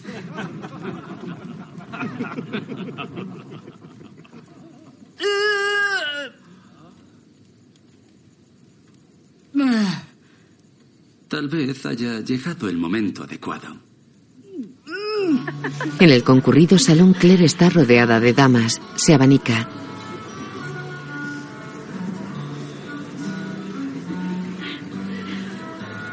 ¿Ven a ese caballero de allí? Es el señor de Tuitina, más conocido como Landuil. ¿Puedo preguntar por qué? Porque ha demostrado no ser capaz de mantener su miembro en los pantalones siempre que hay alguna damisela cerca. La última ha sido Agustín. Díganos, señora Frisar, ¿cómo le llaman las damas inglesas al miembro masculino? Ah, bueno, he oído que se referían a él como falo. Todas se ponen serias. Aunque hay quien lo llama verga. Verga. ¿Es lo mejor que se les ocurre? Qué mal suena. Desde luego. Pero claro, ¿qué se puede esperar de los ingleses? ¿Es un idioma tan poco musical? No se ofenda, querida. Luis observa a Mary con un joven. No importa. Esa descarada cruel se ha buscado un amante incluso antes de intercambiar los anillos. No creo que sea para tanto. Si me disculpan, señoras, necesito un poco de aire. Claire sale. Luis se dirige a un hombre con peluca gris.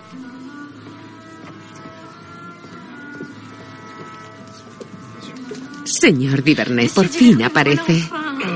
Por la sangre de Cristo, suena igual que mi mujer. Mi querida amiga inglesa, la señora Brock Tuarak, la del vestido rojo, está impaciente por conocerle. Se toca la cara. ¿La del vestido rojo? Está impaciente. Amiga suya no puede ser más fascinante. ¿Dónde está? Por ahí. Creo que se ha ido a tomar el aire. Permítame que se la presente.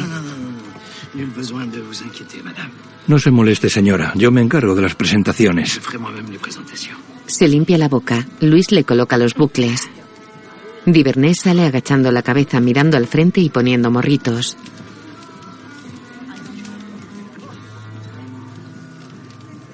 Claire camina por los jardines de palacio. Están atestados de cortesanos e iluminados por antorchas. Se dirige a unos soportales que hay sobre un puente. Un par de parejas se besan escondidas. Claire se sienta en el otro extremo.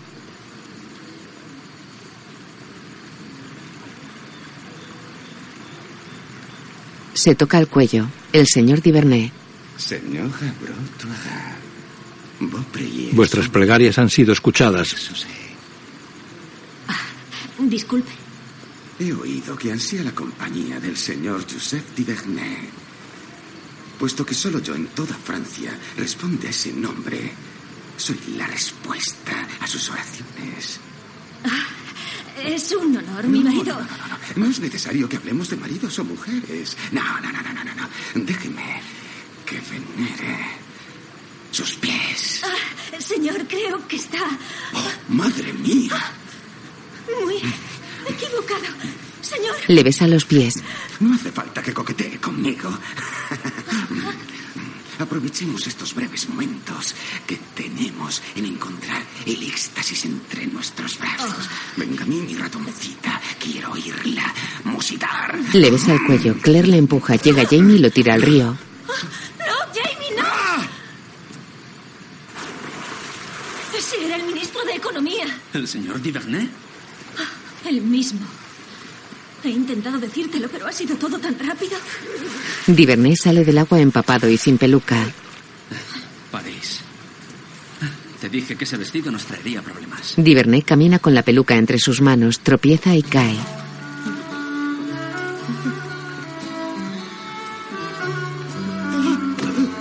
Dentro seca su peluca ante el fuego. Mis más sinceras disculpas por mi deleznable comportamiento. Ministro Divernay, me honra aceptar sus generosas disculpas. A mí también. Muchas gracias a los dos. ¿Qué puedo decirles? He crecido demasiado apegado al inagotable champán del rey. Si mi mujer descubre que estoy intentando seducir a otra mujer... Mima cortarse el cuello. Oh, sí. Mi bien amada posee un carácter muy difícil. Bueno, nunca lo sabrá. Que Dios les bendiga a los dos. bueno, tal vez pueda serles de ayuda. Con su amistad es más que suficiente. Pues ya la tienen. Dígame, por casualidad, ¿no le gustará el ajedrez? Oh, es un maestro. ¿Maestro? No. Pero me gusta usar la cabeza y echar una partida. Maravilloso. Echaremos una partida. Claro. El rey. Divernay se pone la peluca muy despeinada. Todos se inclinan ante el rey.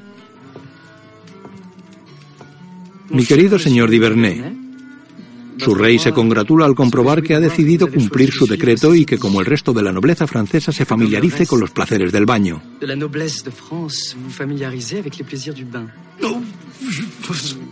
Sin embargo, en el futuro sea tan amable de llevar a cabo sus abluciones en privado. Una dama lleva los pechos al descubierto. Murtag se los mira. Lo que su majestad desee.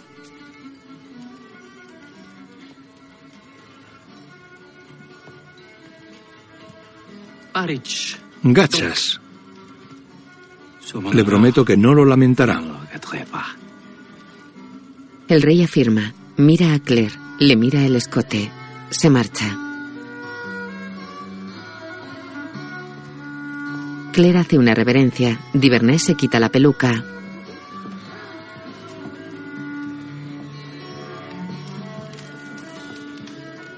La dama de los pechos al descubierto mira a Murtag de arriba a abajo. Murtag se dispone a seguirla. Jamie lo detiene.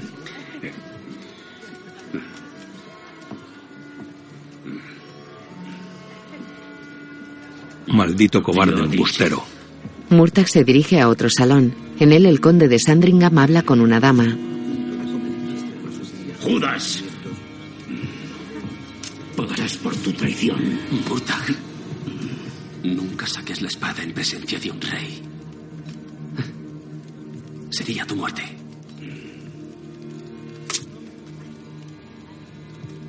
Llegará tu momento. Si eso es una disculpa y espero que así sea, la acepto de muy buen grado. Jamie, querido, le aseguro que estoy encantado de verle con tan buen aspecto. Ah, señora Frisar, qué feliz reunión. Me gustaría poder decir lo mismo. Me rompe el alma. Aunque creo que me lo merezco, le aseguro que tenía toda la intención de entregar esa demanda al Tribunal Superior de Justicia, tal y como prometí. Fue ese maldito Randall. El muy bruto insistió en que se la diera a él. Sin embargo, no tuve otra opción. ¿Podrán perdonarme? Lo hecho, hecho está. ¡Qué verdad! El pasado, pasado está. ¿Qué están haciendo aquí en Francia? Jamie trabaja para su primo, Jared. ¿El vendedor de vinos? ¡Qué agradable coincidencia! Ah, mañana vuelvo a Inglaterra. Pero volveré dentro de poco y entonces estaré muy interesado en probar ese Oporto Belgus tan excepcional que posee. Quiero una caja. ¿Por cuánto? Estoy dispuesto a pagar un 20% más del precio inicial. Vendido. A su cuenta, por supuesto. Jamie, ¿por qué no vas con Murtag a tomar una copa con nuestro amigo, el ministro de Economía? Murtag y Jamie se retiran. Claire da la espalda a Sandringham y se vuelve hacia una chimenea.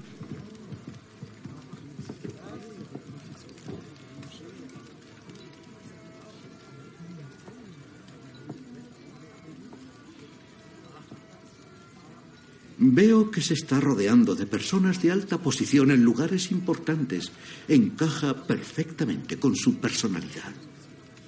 Pobre Jamie, seguro que añora mucho Escocia. Imagino que ya no es un lugar seguro para ninguno de los dos. Sí. Y aquí estamos todos. En el mismo bando, nada menos. Todos defensores de la causa jacobita. Claro que siendo usted un aristócrata inglés, esa posición le convierte en un traidor a la corona. Puedo comprobar que el tiempo no ha hecho mella en su lengua mordaz, madame. Ambos sonríen. Su excelencia, los fuegos artificiales van a empezar. Ah, Alex, si tiene que toser sobre alguien, busque un sirviente. ¿He sido un poco cruel? Solo un poco. ¿Se encuentra bien, señor? Discúlpeme, señora. Me temo que es crónico. El malvavisco puede ayudarle a suavizar la garganta. ¿Era usted quien hablaba con Mary Hawkins? ¿La conoce? Es encantadora. Sí que lo es. ¿Dónde están mis modales, señora Claire Frisar? Le presento a mi nuevo secretario, Alexander Randall. Sí, el nombre no es una coincidencia. Alex es el hermano pequeño del capitán Jonathan Randall, el negro. La señora Frisar y su hermano se conocen muy bien, ¿sí? Le diré a Jonathan que la he conocido. ¿Decirle? No, no entiendo.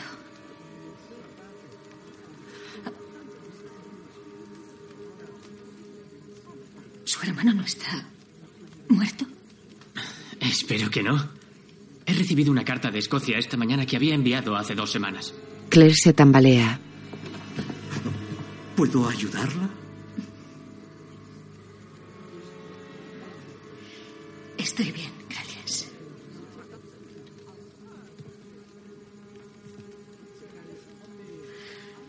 Supongo que habré oído un rumor falso sobre su muerte. Jonathan sufrió heridas mientras cumplía con su deber. No fueron insignificantes, pero por suerte mi hermano goza de una constitución mucho más fuerte que la mía.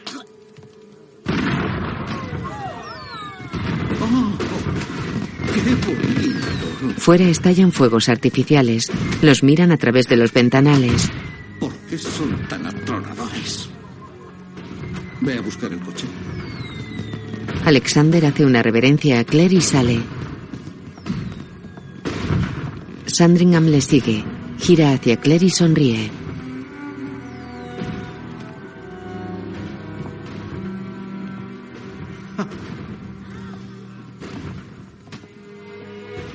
Apenas oía los fuegos.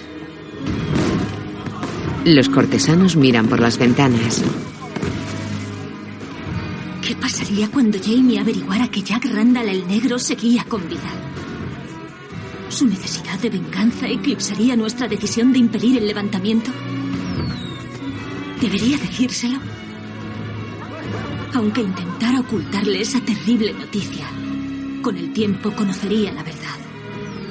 ¿Qué pasaría entonces? Los fuegos estallan iluminando los jardines de Versalles. La imagen funde a negro. Luis de Rohan, Claire Sermon. Divernay, Marc Duret. Rey Luis, Lionel Lingelser. Alex Randall, Laurence Dubeyes, Annalise de Mayac, Margot Chatelier, Claire Frisar Randall, Catriona Balfe, Jamie Frisar, Sam Higan, Jonathan Randall, Black Jack Randall, Frank Randall, Tobias Menzies, Murtag Duncan Lacroix, Jared Frisar, Robert Cabana, Dr. Edwards, Sandy Welch.